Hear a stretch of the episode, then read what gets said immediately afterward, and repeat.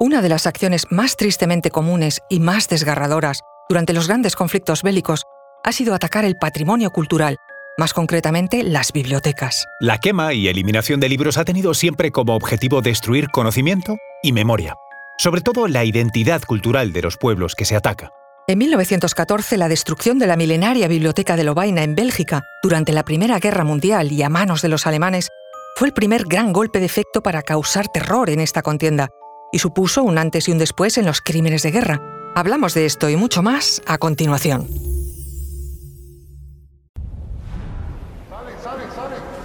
Conoce mejor al equipo que protege nuestras costas. Alerta en el mar, el jueves a las 10 un nuevo episodio en National Geographic. Soy Luis Quevedo, divulgador científico. Y yo soy María José Rubio, historiadora y escritora. Y esto es Despierta tu curiosidad, un podcast diario sobre historias insólitas de National Geographic. Y recuerda, más curiosidades en el canal de National Geographic y en Disney Plus.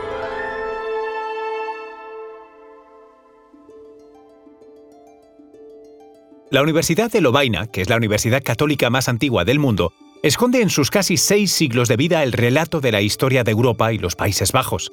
Desde su fundación en 1425, pasaron por sus aulas personajes importantes de la talla de Erasmo de Rotterdam y un sinfín de pensadores y académicos. Y una de las mayores singularidades de esa universidad fue su biblioteca. Fue en 1636 cuando se inauguró la Biblioteca Central, situada en el antiguo Mercado de los Paños, en Lovaina. Era un antiguo edificio del siglo XIV que la ciudad cedió a la universidad. El edificio no dejó de crecer a lo largo de los siglos y ya contaba con una extraordinaria, enorme y bellísima sala de lectura, mítica en toda Europa. Tras el estallido de la Revolución Francesa en 1789, la ya prestigiosa Biblioteca de Lovaina comenzó a sufrir los violentos embates de diversos sucesos bélicos que empezaron a dividir y dispersar sus fondos.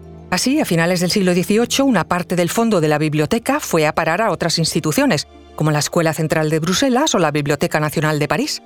Otros muchos manuscritos importantes procedentes de sus fondos terminaron igualmente repartidos en colecciones privadas y otras bibliotecas europeas.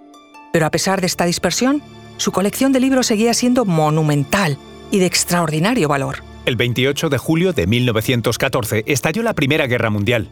La estrategia inicial de Alemania, desarrollada en el llamado Plan Schlieffen, preveía invadir con rapidez sorpresiva a los Países Bajos para llegar sin resistencia a Francia y controlar París con un movimiento masivo y rápido de tropas en tan solo seis semanas. Apenas unas semanas después del inicio del conflicto, durante los primeros días realmente bélicos de la guerra, la histórica ciudad belga de Lovaina fue sometida a un acto devastador por las fuerzas alemanas, que trataban de arrasar rápidamente a los Países Bajos para presentarse en la frontera con Francia.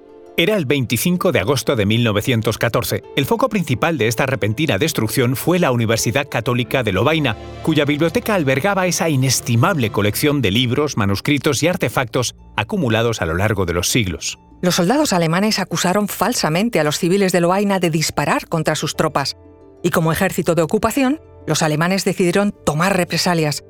La tragedia se desató. Incendiaron la biblioteca y las llamas consumieron rápidamente el edificio milenario. En poco tiempo se destruyeron aproximadamente 230.000 libros, 950 manuscritos y 800 incunables, todos ellos piezas raras de incalculable valor histórico y cultural. El edificio de la biblioteca quedó reducido a un esqueleto carbonizado, en el que quedaban a merced del viento los restos de los antiguos libros destruidos por las llamas. La pérdida de este patrimonio provocó indignación mundial y se convirtió en un símbolo de la barbarie de la guerra. Incluso antes de que la Primera Guerra Mundial hubiera terminado, las potencias, tanto aliadas como neutrales, formaron un comité para reunir dinero y libros que pudieran ayudar a la reconstrucción de esta mítica biblioteca. Las repercusiones diplomáticas y culturales de este acto trágico persistieron mucho después de que terminase el conflicto. Incluso el Tratado de Versalles, que puso fin a la guerra en 1919, dispuso en uno de sus capítulos la donación a la Universidad de Lovaina por parte de los alemanes de 13.000 marcos en libros para reconstruir la biblioteca destruida. Los americanos fueron los encargados de la construcción del edificio que albergó la nueva biblioteca de Lovaina. Fue diseñado por el norteamericano Whitney Warren y construido entre 1921 y 1928 en estilo neorrenacentista de los Países Bajos. La nueva biblioteca fue un homenaje al historicismo, donde su decoración hace especial referencia a temas como el patriotismo belga, la victoria de los aliados y sobre todo la fraternidad norteamericana, a través de la presencia de símbolos como el águila imperial, los escudos de universidades americanas o las 48 campanas de la torre, una por cada estado norteamericano. Pero aquí no acaba esta historia, ya que en 1940, durante la Segunda Guerra Mundial, el ejército alemán volvió a ocupar la ciudad de Lovaina y ese nuevo edificio de la biblioteca volvió a arder como consecuencia del fuego cruzado entre ambos bandos. Tuvo que volver a ser reconstruido. Tras las devastadoras guerras mundiales, la comunidad internacional reconoció la necesidad de proteger el patrimonio cultural de la humanidad. Emergió una legislación que condena la destrucción intencional de bienes culturales, considerándola no solo un ataque contra un país, sino contra la memoria colectiva de la humanidad. Clave de esta política fue el Convenio de la Haya de 1954 fue la primera convención internacional centrada en la protección de bienes culturales en caso de conflicto armado. Estableció medidas de salvaguardia y resaltó la importancia de evitar actos de hostilidad contra monumentos y sitios de importancia cultural. Fue seguida por otras tantas leyes internacionales que buscan preservar la herencia cultural, simbólica e histórica, reconociendo su valor inestimable para las generaciones presentes y las futuras. Las naciones individualmente también han adoptado legislaciones y medidas para proteger su patrimonio en tiempos de conflicto y de paz. La destrucción del patrimonio cultural se reconoce cada vez más, no solo como un crimen contra un país en particular, sino como un crimen contra toda la humanidad.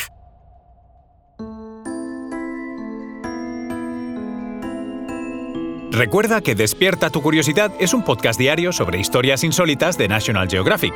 Disfruta de más curiosidades en el canal de National Geographic y en Disney Plus. Ah, y no olvides suscribirte al podcast si has disfrutado con nuestras historias.